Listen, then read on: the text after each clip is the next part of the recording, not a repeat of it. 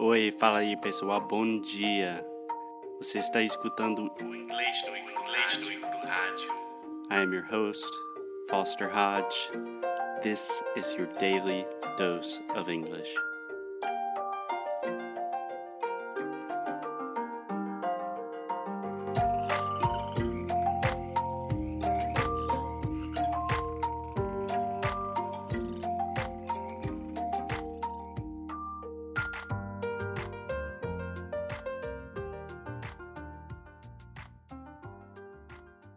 Hello, hello, hey guys. Welcome to another episode of English no Rádio.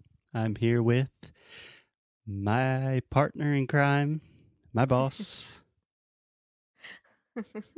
I'm not your boss. Well, I am, but only sometimes. hey Alexia, how you Hello. doing?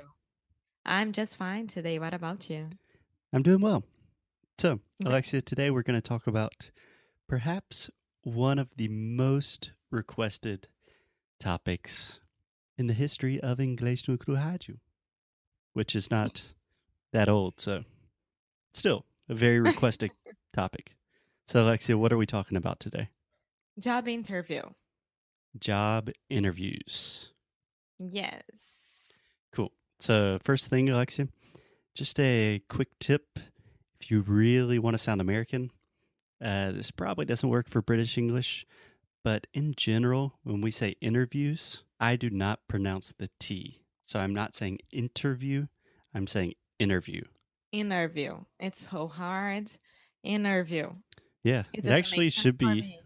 It should be easier, but this happens all the time when we have an N before a T in English. For example, internet.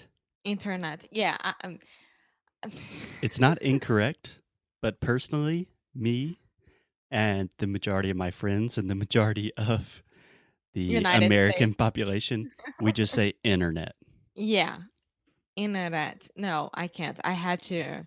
I had to practice a little bit before. Okay, one time, just in er net. Internet. Uh, repeat with me. In In er er net. net. Inner Inner. Internet. Internet. Great. So so far this this interview is going really well. No, but okay, I had to practice. I know that you want me to sound more American more and more every time, but it's not wrong, right? Just like you said. oh, it's totally not wrong. Even right Okay. now, I just said interview and really it depends on the stress of the word. So, if I'm really stressing the word, sometimes I say interview, internet, but most of the time when I'm speaking fast, I just say internet, interview, international. So, definitely not wrong, totally correct, but it's just an easy thing to make you sound a little bit more native, you know? Yeah. Cool tip. Cool. So, Alexia, with job interviews, I actually think you are an interesting case because if I'm correct, I don't think you've ever really had a real interview, have you? I was about to say that. no, I never had it. Well, I had it once when I applied to work at the marketing from Telecine here in Rio, which is from Globosat. hmm and I passed through all the the the, um, the phases hmm We say rounds in English. rounds, all the rounds, Mhm. but it was only me and my friend, and Oh, he got the job. Yeah, Yeah, you told it. me. Mm-hmm.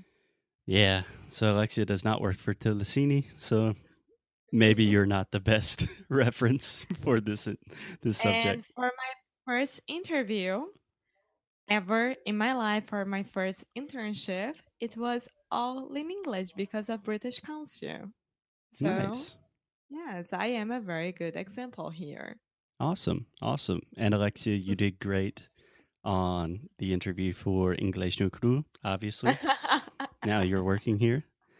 So good job. Thank you. so, Alexia, let me explain a couple of things just to begin. Hmm. how do I want to explain this? In general, I think the interview process is a little bit more intense in the US or just with American or international companies in general. I don't know. You've seen a lot of my experiences where I've had interviews in the past and you have like 50 different rounds and tasks you have to do. And I feel like in Brazil, maybe it's a little more relaxed, a little bit more about networking. Yes, I know. Yeah, I do agree that here is more relaxed, but depending on the on the firm that you are going and the place that you are applying to, um, it's a little bit more like United States. We have a lot of rounds as well. But it depends. I mean, I think I always work because of networking. I never had an interview besides um, British Council that I got. Yeah. And telecine, and that's it in my whole life. Yeah. And networking is always really important. We have a phrase in English that it's not what you know, it's who you know. Yeah, So, but é, não é o que você faz, é quem você conhece. Exactly. yeah. But today we're not going to talk about networking. Today we're going to imagine that our students, our listeners, they have an interview in English and they need to prepare. They need a little bit of advice. Okay. So, almost all interviews, actually 100% of the interviews that I've had in my life, which are a lot, um, and I haven't had that many jobs. So, maybe that tells you a little bit about me. Um, almost all interviews begin with some version of the question Can you tell me a little bit about yourself? Or just, Hey, hey, Alexia, tell me a little bit about yourself. And this is a super hard question. I hate this question. So, when someone says that to you, Alexia, in a formal context, what are you thinking? Like, imagine you're in a business situation and someone says, Oh, hey, Alexia. Uh, hey, Mrs. Souza. Yeah. Um, can you tell me a little bit, a little about yourself, a little bit about what you do? I think that they want to know he would he or she wouldn't to know um all my experiences working experiences Mm-hmm. but in a very very short way of saying that Mm-hmm. Yeah. So one thing when you talk about your work experience, you can refer to that just as one thing. You don't have to say work experiences. Just say your work experience. okay my work experience Yeah. Yeah, exactly. That's more or less the idea. So, in my perspective, when people say, Hey, can you tell me a little bit about yourself? What they want to know is first just a little, a very small amount of biographical information. Like in your example, you could say, Hey, my name's Alexia. I'm originally from Rio de Janeiro in Brazil, but now I live in the US or something like that. Okay. yeah You don't need to go into your entire life story. Like when I was born, I was a little baby, I had blonde hair, and you don't need that. And then after the biographical information, you immediately want to start talking about your experience. And it can be your academic or your work experience.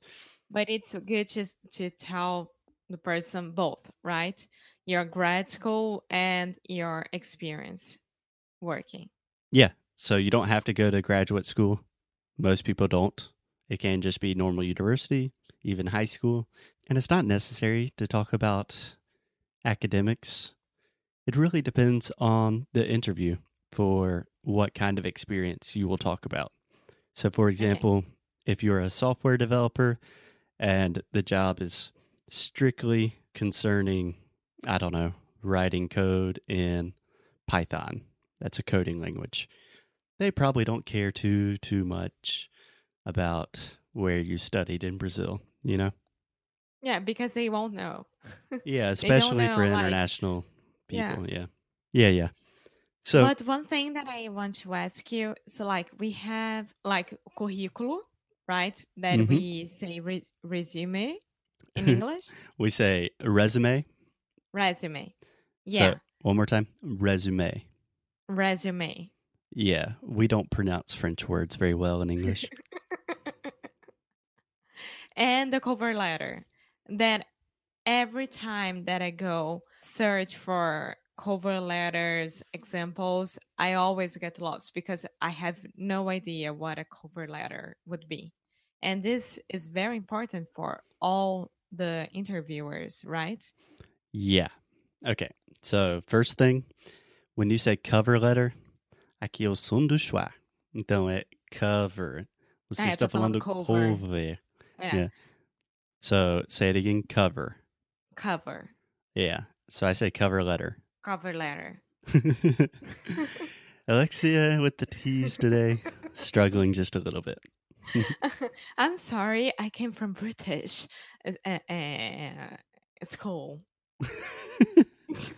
yeah, well, you have an American boyfriend and you are making America great again.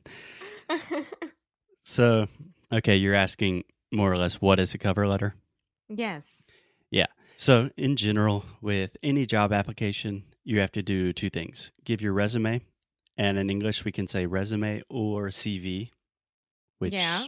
is Latin for Curriculum vi- vitae. vitae, yeah, something like that. No, it's this. Okay, thanks. And a cover letter. In a cover letter, you are doing more or less the same thing when they ask you the question, Can you tell me a little bit about yourself? So, in a cover letter, what you're going to do is say a little bit about who you are, why you are a good candidate, why you're a good fit for this position, and yeah, a little bit about your experience and why you're really interested in the company or the job and why they should hire you. okay. Does that make sense? Yes. Uh, yes. Yeah. So in a typical cover letter, you're just going to say like, "Hey, my name's Foster. I'm originally from South Carolina. I've worked in education my entire life, and that's why I'm so interested in this new teaching position. I love teaching. I love kids. I've taught teach. Uh, I've taught for ten years. Da da da da. Whatever. Yeah. Okay. Yeah. Naturally, you want to do something a little more eloquent than what I just said right now. So the first point um, is to talk about yourself and a little about about your work experience. That's it. And then you have the second point. Yeah. So, when you're talking about your work experience, you want to give the most relevant experience that you're trying to convince the interviewer of two things, right? First, that you are qualified to do this job, that you're the best person for the job, and second, that you're very interested in this job, right? Yes. So you might say something like, if we go back to the software developer example, you could say, you know, I worked at, I don't know, a Brazilian tech company for two years uh, writing code. And then I started learning Python. And I'm really interested in coding and the combination of tech and education. And I really think what your company doing is doing is super innovative and would be a great place for me to learn and grow personally and professionally. Wow. Yeah, I mean that is all all lies, all lies. The truth, a verdade nua crua, inglês nua crua, is you gotta lie a little bit in interviews. Not really lying, but giving a nice version of You- the truth. Você tem que se vender muito bem. Exactly. It's it's marketing. Yeah. Yes. Yeah. That's it. Self marketing. Yeah, you have to sell your soul to the corporate, the corporate king. But the reason I talk about this, Alexi, is because this question almost always happens. Maybe they will phrase this question differently, like, "So, Alexia, tell me why why you're here today," or "Tell me about your experience," or "Tell me why do you want to work here." But they're always asking more or less the same thing, like, "Who are Yeah. you?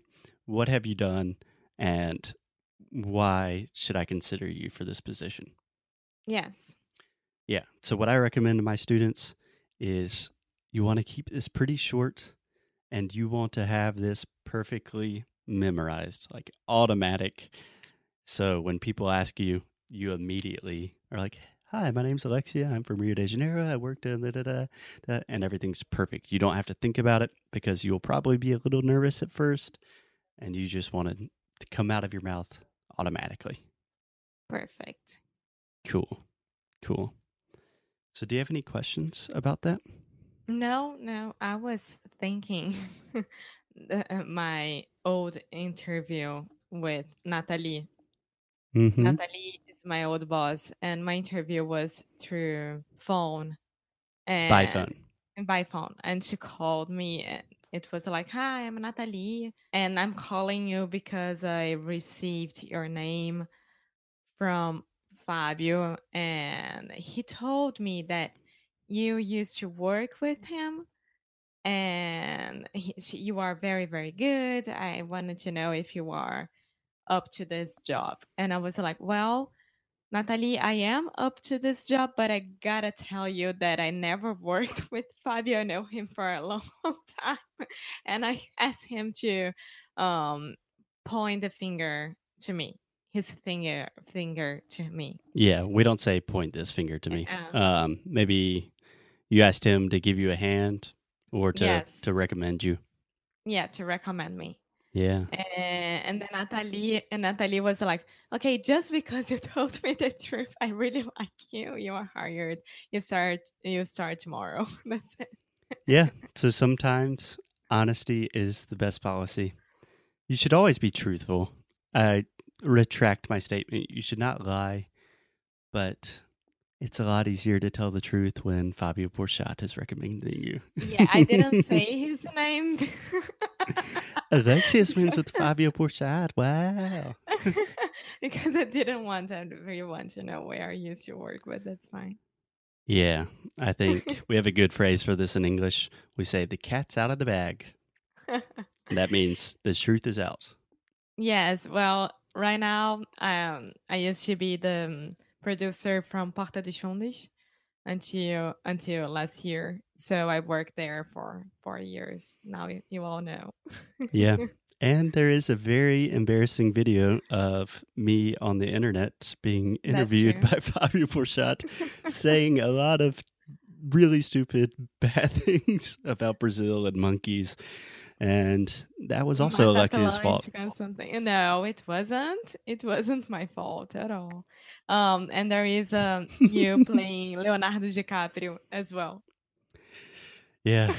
Okay. we are really off topic, but yeah, there may or may not be a Porta dos Fundos video on the internet where Foster is playing the Not part. On of- the internet. It was on on TV because it was to Fox. Oh, yeah, shit.